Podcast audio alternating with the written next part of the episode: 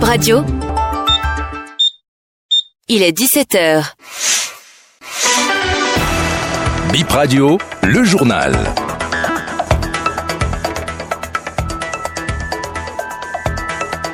Bonsoir à toutes et à tous, bienvenue dans ce 17h dont voici les titres.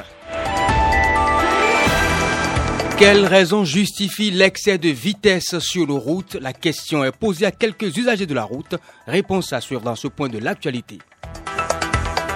La presse nationale et internationale est pleurée. Elle pleure le départ de Mohamed Saliou Yessoufou, une icône des médias, témoignage de quelques figures qui l'ont côtoyé. Et puis animation dans quelques stades cet après-midi sur le continent, la deuxième journée des éliminatoires de la Coupe du Monde 2026 zone Afrique bat son plein, quelques affiches à suivre. Voilà pour l'essentiel à développer.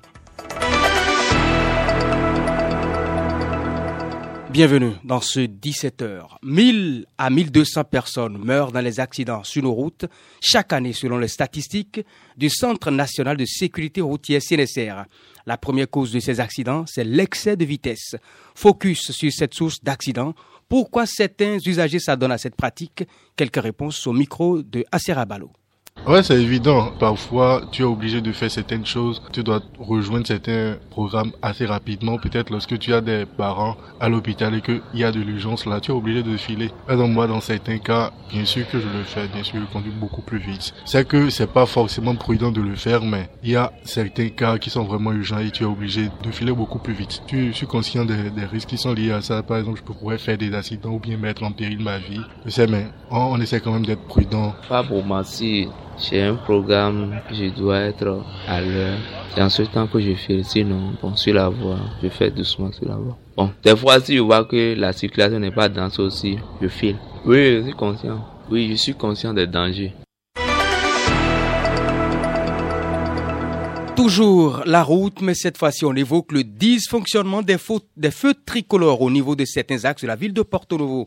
Les usagers du boulevard du Cinquantenaire et de Wando se plaignent de la durée courte du feu vert. Le feu rouge fait une minute et demie, tandis que le feu vert fait 20 secondes. Réaction de quelques motocyclistes au micro de Laurette. Vraiment, on est très impatient à attendre le feu vert. Depuis longtemps, on est là. Vraiment, ça gêne un peu. Ça retarde à des moments donnés. Tu es focus sur ton programme et tu es là, tu attends, tu attends, tu attends, tu attends. Vraiment, ça, gêne beaucoup. Non, on ne peut pas être en colère, on ne peut qu'être patient parce qu'on est soumis à respecter le feu. Nous qui sommes en voiture, il est difficile pour nous de brûler le feu. Donc, on est obligé de supporter. Au feu qu'ils ont fait maintenant là, c'est ça qui fonctionne comme ça. Donc des fois, si on garde pour le feu rouge là, on dure près de 2 minutes comme ça. Mais quand le feu vert s'allume là, on ne fait que 30 secondes, des fois 25, des fois 35 mètres. Le plus là c'est 35, mais le maximum là c'est 30 secondes. Bon, le feu rouge retarde souvent. Cela fait que les gens n'arrivent pas à s'attendre jusqu'au moment où le vert va s'allumer avant qu'il ne bouge. Ce qui veut dire que le vert là peut être environ de 10 secondes avant l'allumage et les gens commencent pas à bouger. Et ce qui fait qu'on dit qu'on a brûlé le feu. Moi, personnellement, il m'arrive des fois, je brille si j'ai l'occasion.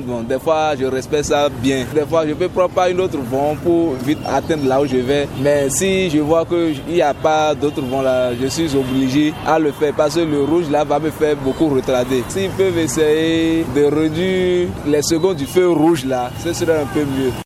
Et BIP Radio s'est rapproché de la mairie de Porto Novo qui explique que ces feux ont été conçus de cette manière. Il ne s'agit pas d'un dysfonctionnement. Deuil dans le monde des médias. Le fondateur et directeur de publication du magazine panafricain Afrique Diagnostic, Mohamed Salih Youssoufou, a tiré sa révérence. Entre autres, ancien journaliste de l'ORTB de TV5 Monde, le disparu a été une fierté yoruba de la presse nationale et internationale. Mohamed Salih Youssoufou, grande figure de la presse, est connu de plusieurs hommes de la plume, dont Pascal Zantou. J'ai connu M. Mohamed Yessoufou pendant que j'étais jeune journaliste. C'est une voix que nous aimions écouter sur euh, Africa numéro 1. C'était une fierté pour nous parce que c'est un béninois, parce qu'il faisait bien son travail, parce que nous avions envie de lui ressembler. Ça a été une grande et agréable surprise pour moi qu'il ait accepté que je travaille à ses côtés comme rédacteur en chef du magazine panafricain Afrique Diagnostique. J'ai travaillé pendant une année pleine avec lui, puis euh, j'ai décidé de continuer mon expérience ailleurs. On s'entendait très bien.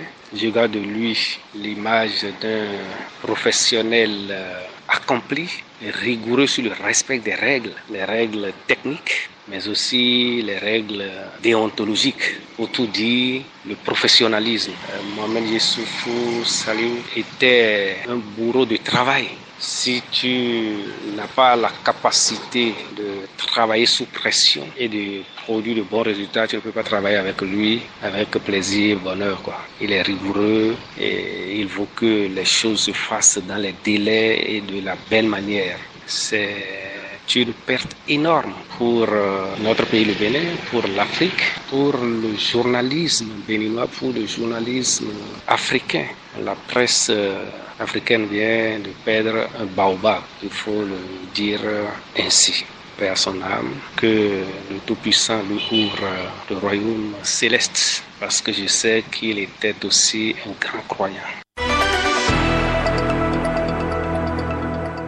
Une maison a pris feu au quartier Saint-Michel-Gbena à Cotonou. Il y a eu un blessé conduit à l'hôpital et d'importants dégâts matériels. On termine avec cette info sport éliminatoire de la Coupe du Monde 2026 Zone Afrique. Six rencontres au programme ce 20 novembre 2023. Djibouti, Guinée, Bissau en cours au Caire en Égypte. Et puis Libéria va jouer contre la Guinée équatoriale tout à l'heure à 17h. Trois matchs vont s'enchaîner ce soir à 19h.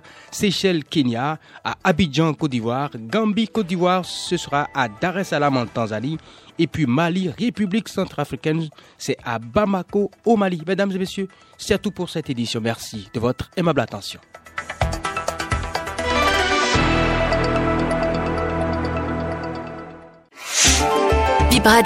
Ma radio, mon pays et son actu.